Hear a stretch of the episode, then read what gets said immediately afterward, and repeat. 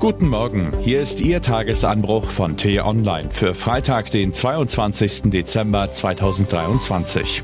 Was heute wichtig ist. Friedrich Merz will Deutschland eine Leitkultur verpassen.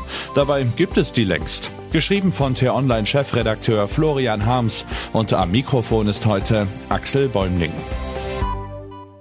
In unsicheren Zeiten braucht es Autoritäten, die Orientierung vermitteln. Weil der Bundeskanzler rhetorisch leider ausfällt, vom Bundespräsidenten seit längerem nichts Wegweisendes mehr zu hören ist und der Bundestrainer auch nicht mit Geistesblitzen glänzt, müssen andere ran. Eine tolle Chance für den Oppositionsführer.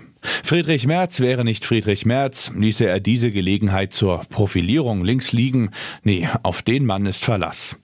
Pünktlich zum Fest hat der CDU-Chef den Kauf eines Weihnachtsbaums mit höchsten Weihen geadelt. Wenn wir von Leitkultur sprechen, von unserer Art zu leben, dann gehört für mich dazu, vor Weihnachten einen Weihnachtsbaum zu kaufen, stellte er in einem Interview klar. Meinem Kollegen Philipp Michaelis sind fast die Kugeln von der Tanne gefallen, als er das gehört hat. Dabei ist dieser Satz ein genialer Schachzug und zugleich eine Einladung an die gesamte Bevölkerung. Weil die CDU-Spitzen zwar die Forderung nach einer Leitkultur in ihr neues Grundsatzprogramm hineingeschrieben haben, aber selbst Tage später immer noch nicht erklären können, was sie damit eigentlich meinen, denkt sich der Chef nun höchstpersönlich etwas aus und setzt damit kreative Maßstäbe. Ob dabei ganze Bevölkerungsgruppen von Deutschen ausgeschlossen werden, Atheisten, Muslime, Juden, Weihnachtsmuffel zum Beispiel, spielt keine Rolle. In schwierigen Zeiten ist klare Kante gefragt, sonst wird das nichts mit der nationalen Selbstbesinnung. Zugleich lässt die Märzsche Kulturdefinition so viel Spielraum, dass jeder Berufene sie durch eigene Einfälle ergänzen kann.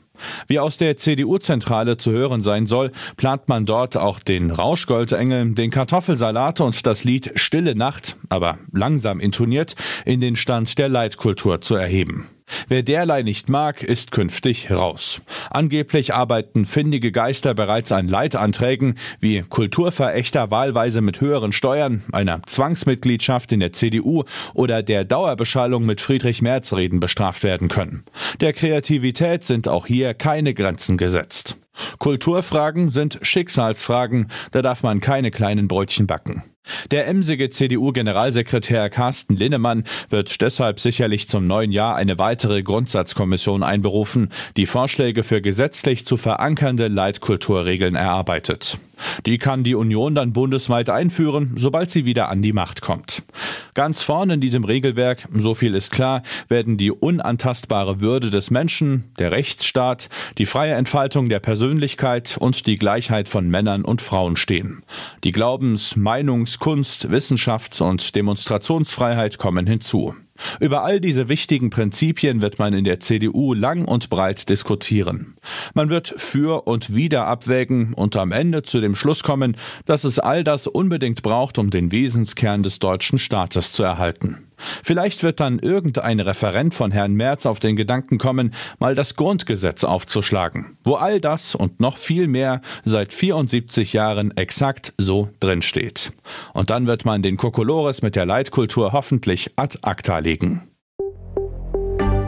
Was heute wichtig ist. Während hierzulande allmählich Feiertagsstimmung aufkommt, herrscht andernorts bittere Not. Vor einem Jahr reiste ich nach Ostkenia, um über die Folgen der verheerenden Dürre zu berichten. Doch ein Jahr später ist die Lage vor Ort immer noch schlimm. Diesmal ist es nicht Trockenheit, sondern Wasser, das den Menschen ihre Lebensgrundlage raubt. Begünstigt vom Klimawandel und dem Wetterphänomen El Niño hat es in der Region wochenlang geregnet. Der ausgedorrte Boden kann die Wassermassen nicht aufnehmen, ganze Landstriche sind überflutet. Wenn Sie etwas Gutes tun möchten, können Sie die Helfer vor Ort unterstützen. Schauen Sie mal in die Show Notes. Prag unter Schock. Die Bürger der tschechischen Hauptstadt sind fassungslos. An der Philosophischen Fakultät der Karls-Universität, nur wenige hundert Meter von der berühmten Karlsbrücke entfernt, sind gestern 15 Menschen bei einem Schusswaffenangriff gestorben. Dutzende wurden verletzt, neun von ihnen schwer. Auch der mutmaßliche Schütze, offenbar ein Student der Hochschule, der kurz vorher seinen Vater ermordet hatte, ist der Polizei zufolge tot. Ein Zusammenhang zum internationalen Terrorismus bestehe nicht teilte der Innenminister mit.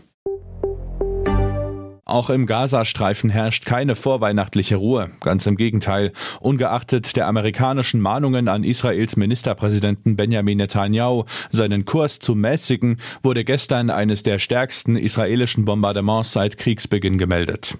Dennoch gibt es die Chance für eine neue Feuerpause. Der Hamas-Chef hält sich seit Mittwoch zu Gesprächen mit amerikanischen, israelischen und katarischen Vertretern in Kairo auf. Während Israel nur eine vorübergehende Unterbrechung der Kämpfe will, um israelische Geiseln gegen palästinensische Gefangene auszutauschen, strebt die Hamas einen dauerhaften Waffenstillstand an. So wichtig es ist, die Terrorbande zu zerschlagen, so sehr wünscht man den Menschen beiderseits der Front endlich etwas Frieden. Das war der T-Online Tagesanbruch, produziert vom Podcast Radio Detektor FM. Am Wochenende blicken wir im Diskussionsstoff-Podcast auf eins der wichtigsten Themen der Woche, analysieren und ordnen ein. Die Folge finden Sie ab heute Nachmittag im Podcast Diskussionsstoff. Vielen Dank fürs Zuhören und Tschüss. Ich wünsche Ihnen einen schönen Tag. Ihr Florian Harms.